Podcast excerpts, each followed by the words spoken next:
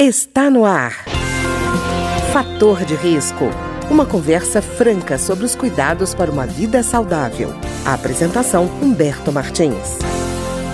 Olá, no programa de hoje nós vamos conversar novamente sobre o Código de Ética Médica que acabou de receber uma edição em 2019. E o nosso entrevistado é o Dr. José Fernando Vinagre, que é pediatra, corregedor do Conselho Federal de Medicina e coordenador adjunto da Comissão Nacional de Revisão do Código de Ética Médica.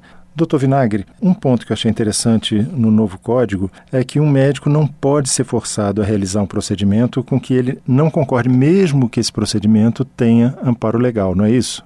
Isso chama, em termos mais técnicos, objeção de consciência, entendeu? Eu, como médico, eu tenho que é, atender meu paciente se ele tiver em risco de morte, entendeu? Eu não posso negar o atendimento se eu sou o único médico que possa prover o paciente daquele atendimento é, emergencial, mas eu também estou respaldado eticamente a não fazer nada do que aquilo que fere a minha consciência, entendeu? Isso, vamos dizer assim, uma situação que é mais comum são as interrupções da gravidez.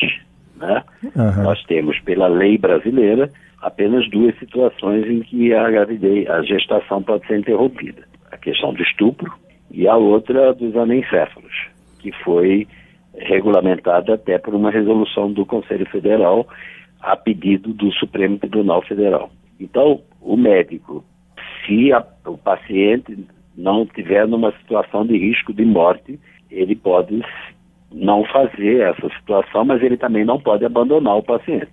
Eu não faço, mas fica aí até aparecer alguém que faça, entendeu? Uhum. Eu tenho, eu não faço, certo. mas eu tenho que dar o encaminhamento necessário para que algum outro médico possa fazer aquele procedimento que, por uma questão de consciência, eu me recuse a fazer, tá? Certo. Agora, ressaltando que se tiver perigo de morte, eu tenho que fazer.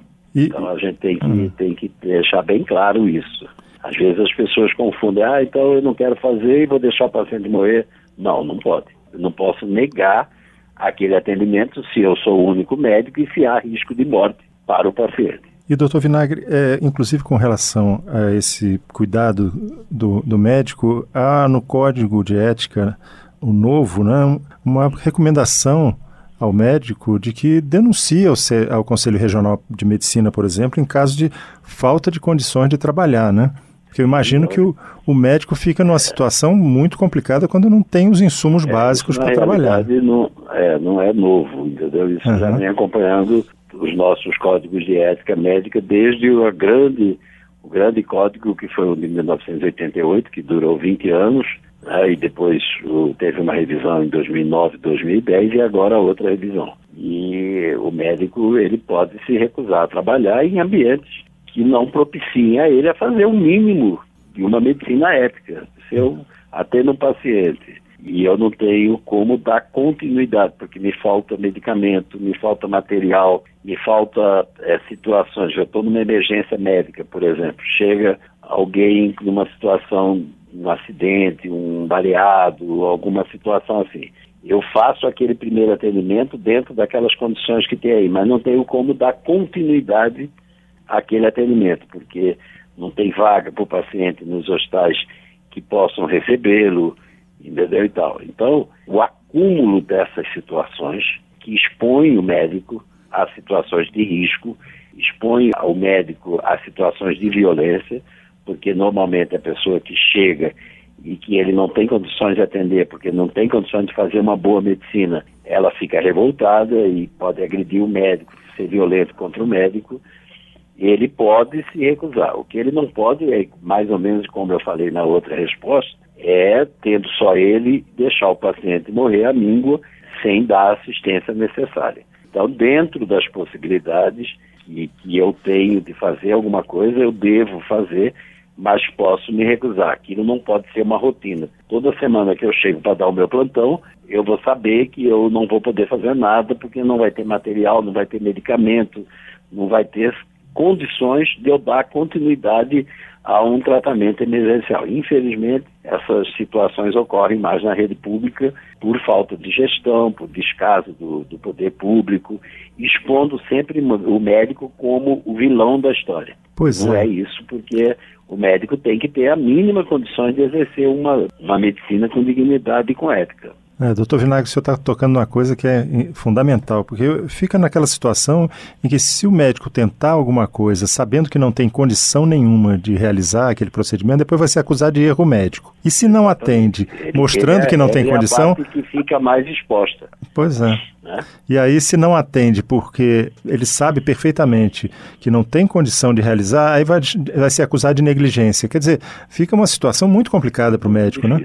Realmente muito difícil e isso a gente vê todo dia na prática médica. Recentemente o Conselho divulgou fiscalizações feitas no Brasil inteiro pelo Departamento de Fiscalização aqui do Conselho Federal de Medicina e que mostrou realmente o retrato de que é a saúde pública, principalmente no Brasil, em serviços que não tem estetoscópio para você ouvir o coração do paciente, não tem aparelho de pressão para você tirar a pressão do paciente, quer dizer, não tem a menor condições e se não houver realmente uma reformulação dessa política da saúde no Brasil, infelizmente nós não vamos oferecer aos médicos e aos pacientes as condições necessárias para um bom atendimento. Né? Doutor Vinagre, outra situação que eu vi no novo código é uma valorização do prontuário médico, né? que é uma coisa que a gente imagina básica, mas é, o Conselho tem que insistir nisso como uma forma de, inclusive, orientar o trabalho dos próprios médicos que não, Exato. às vezes até que não estejam envolvidos diretamente com aquele paciente no, na história da, da doença dele, né? É o artigo 87 do Código. Esse artigo sofreu uma, uma, uma mudança radical na revisão de 2009, porque ele, o enunciado do artigo era o médico é obrigado a fazer um prontuário médico, mas ele não dizia que qualidade dele, deveria ter esse prontuário médico. Então o médico escrevia uma linha, paciente bem, ou paciente com dor torácica, ou entendeu? E ele achava Uhum. que aquilo era um prontuário. Quando nós fizemos a revisão de 2009, nós colocamos todas as situações envolvendo o que é um bom prontuário. Né? O prontuário Certo. tem que ter o horário que foi feito, né? Coisa é leve. Você bota a data, embaixo eu boto 21 horas, ou 9 horas, ou 15 horas, entendeu?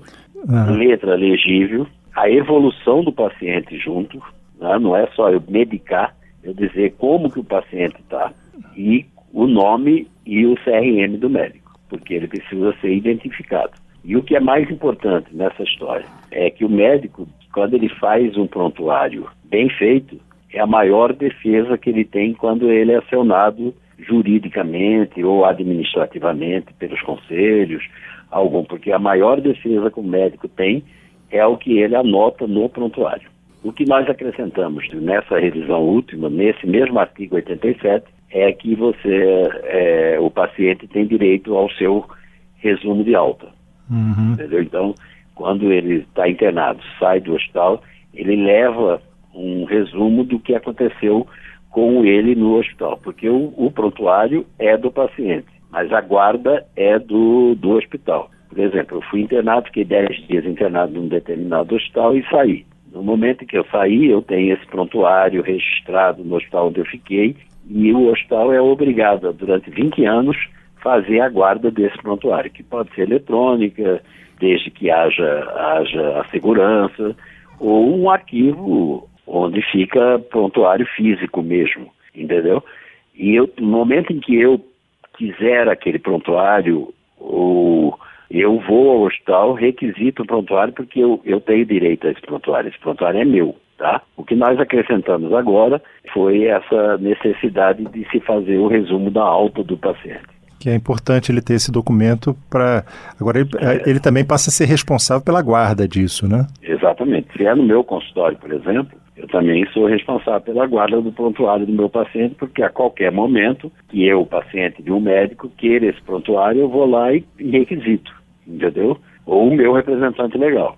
E no caso, doutor? Ou ah. tem uma outra situação que você não abordou, mas que eu gostaria de abordar, que é para o juiz.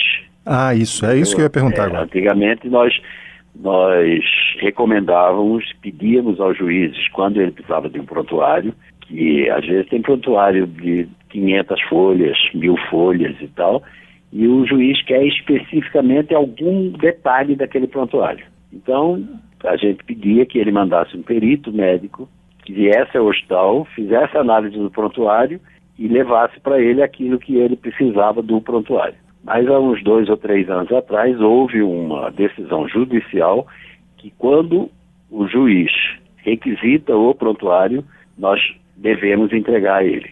Somos obrigados a entregar ao juiz, não ao delegado, nem ao Ministério Público, nada disso, ao juiz. Ah, então, nós colocamos essa decisão judicial no código e o médico saber também que ele, quando é ordem judicial, ele pode entregar ao juízo que requisitou. É, sem ferir o sigilo, né? Sem ferir o sigilo. Agora, o que o está é que o, o, juiz está sob sigilo também, né? e todas as pessoas que manipulam esse prontuário quando ele é entregue. Quer dizer, há uma transferência do sigilo, né? É, agora, quando, quando uma outra situação é a seguinte, quando eu, o paciente, autoriza a entregar, está liberado. Eu posso entregar para quem, quem vier pedir. Está ótimo. Eu queria agradecer então ao Dr. José Fernando Vinagre, que é pediatra, corregedor do Conselho Federal de Medicina e coordenador adjunto da Comissão Nacional de Revisão do Código de Ética Médica, que conversou conosco hoje sobre os novos elementos do Código de Ética Médica em vigor a partir de 2019. Obrigado, doutor Vinagre. O programa de hoje teve trabalhos técnicos de Ricardo Coelho. Se você tem alguma sugestão de tema ou comentário sobre o programa de hoje, basta enviar uma mensagem para o endereço eletrônico programa fator de risco, tudo junto, arroba gmail.com. Até o nosso próximo encontro. O programa de hoje é uma homenagem ao pediatra José Fernando Maia Vinagre, corregedor do Conselho Federal de Medicina e coordenador adjunto da Comissão Nacional de Revisão do Código de Ética Médica. Falecido recentemente, Dr. Vinagre foi fundador da Academia de Medicina do Mato Grosso e era um profissional apaixonado pelos temas médicos. Fator de risco. Um programa com dicas para melhorar a saúde. Uma produção da Rádio Câmara, transmitida por emissoras parceiras de todo o Brasil.